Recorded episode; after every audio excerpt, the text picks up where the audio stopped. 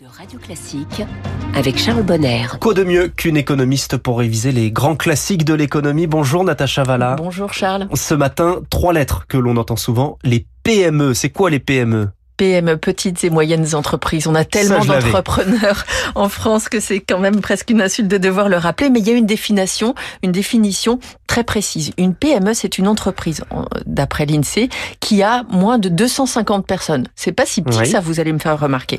Elles ont un chiffre d'affaires annuel qui n'excède pas 50 millions d'euros, ou alors un total de bilan qui n'est euh, pas supérieur à 43 millions d'euros. Donc il y a une quantification en termes d'effectifs et en termes de chiffre d'affaires. Les PME sont distinctes des micro-entreprises, les micro, les TPE, qui elles font moins de 10 personnes et un chiffre euh, d'affaires annuel qui est vraiment inférieur.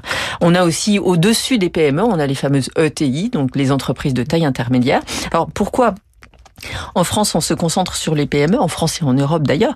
En 2020, il y avait à peu près 150 000 PME en France.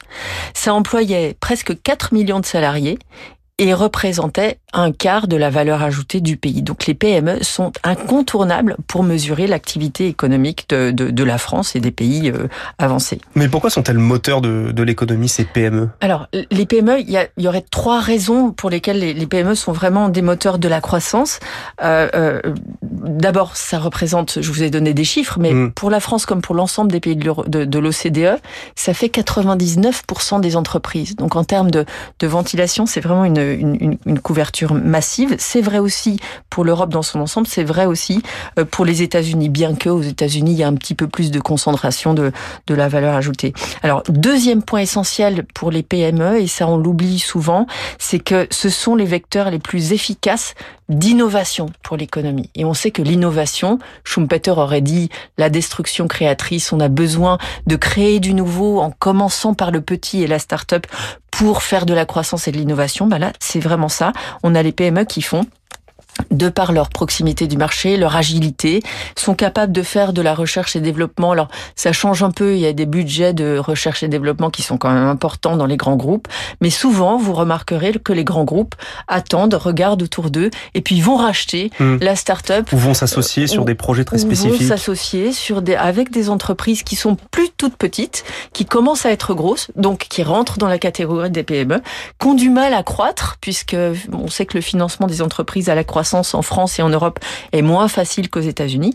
Et donc voilà, on a ce phénomène-là. Alors il y a donc des faiblesses aussi euh, des, des, des, PME. Bah, c'est un petit peu le corollaire de leur agilité, c'est-à-dire qu'une PME, c'est une petite entreprise, donc elles sont finalement euh, moins attractives, moins pour les pour les financiers extérieurs. Comme c'est petit, en général, les entrepreneurs qui commencent à faire croître leur entreprise commencent avec très peu de capital, euh, ont accès éventuellement à un petit peu d'aide extérieure, mais quand on devient une PME, on a besoin de financement extérieur et ça, les banques sont moins bien équipées. Alors c'est les mieux équipées parmi ceux qui financent l'économie, mais quand même elles sont moins bien équipées pour une entreprise qui n'a pas publié de rapport annuel, qui n'a pas euh, une information, une historique très longue.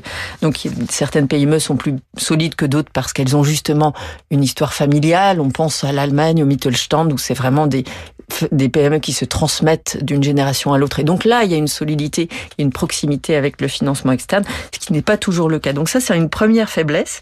La deuxième faiblesse des PME, ben, c'est lié à leur taille. Dès qu'on a une, une, récession ou une crise, c'est souvent les premières qui sont, qui sont touchées, parce qu'il suffit d'avoir un problème de trésorerie pour ne pas euh, tenir l'année ou deux qui... On l'a vu pendant le Covid. On l'a vu pendant le Covid, exactement.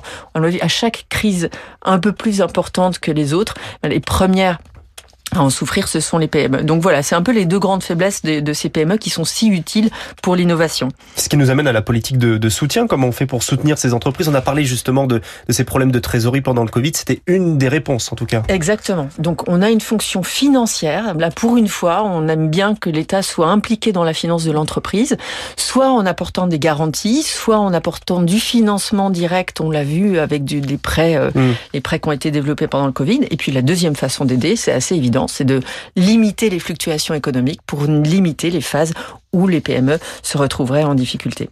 Les PME dans le scanner de Natacha Valla ce matin sur Radio Classique. Merci Natacha.